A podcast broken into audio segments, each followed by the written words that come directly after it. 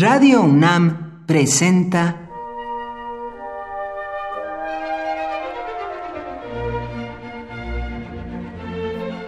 Cuaderno de los Espíritus y de las Pinturas por Otto Cázares.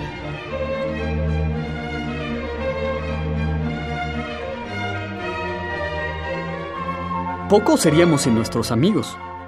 Como especie, nos encaminamos a la nada, pero nuestros amigos nos hacen menos pesada esa nada de nuestra especie, que pesa como el plomo. Todo el mundo sabe que Sir Isaac Newton definió la ley de atracción entre los cuerpos físicos, pero no todo el mundo sabe que en esta ley de atracción el poeta y filósofo Friedrich Schiller fundamentó su tesis en el orden espiritual de la fraternidad o simpatía universales como una fuerza que atrae a todos los espíritus. La Oda a la Alegría, precisamente, de Schiller, utilizada después por Beethoven para coronar su novena sinfonía, es una demanda de reconciliación y totalidad en nombre de la fraternidad. La amistad es un contrato tácito entre iguales, escribió Michel de Montaigne, y Schiller tuvo un igual, que fue su amigo, aunque se pusieran nerviosos uno al otro, porque resultaban para el otro un constante reto. Me refiero a la amistad entre Goethe y Schiller. Una amistad que solo se vio interrumpida por la prematura muerte de Schiller y que inspiró a Goethe una novela con el tema de la atracción espiritual, las afinidades electivas. Más atrás en el tiempo, hubieron dos amigos de tanto relieve para la historia del espíritu como la amistad entre Goethe y Schiller. Me refiero a los amigos Dante Alighieri y Guido Cavalcanti. La historia de su hermosa amistad tuvo origen en la poesía.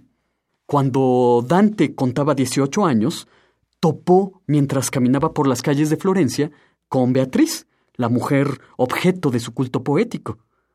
Se encontraba con ella por segunda ocasión en su vida. La primera había ocurrido cuando él tenía nueve años, y en esta segunda ocasión recibió de ella una sonrisa y una inclinación gentil de cabeza.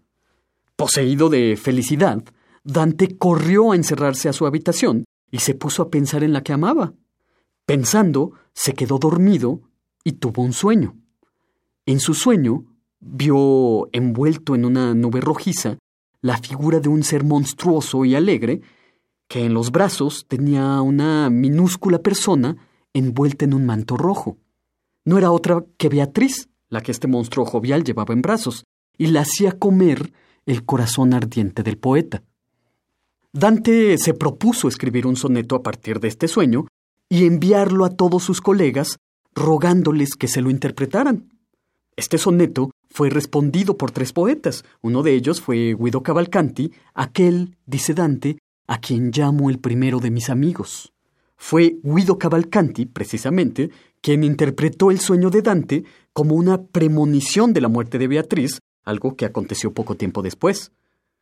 Desde entonces, Guido Cavalcanti se convirtió en el más caro amigo del genial poeta, al mismo tiempo que se convirtió en una especie de mentor.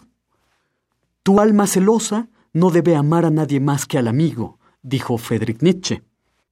Sí, pero, y con esto termino, opino que las palabras que Hamlet dirigió a su amigo Horacio son condición. Dadme un hombre que no sea esclavo de sus pasiones, y lo colocaré en el centro de mi corazón, como yo te guardo a ti. Por hoy, Otto Cázares cierra el cuaderno de los espíritus y de las pinturas.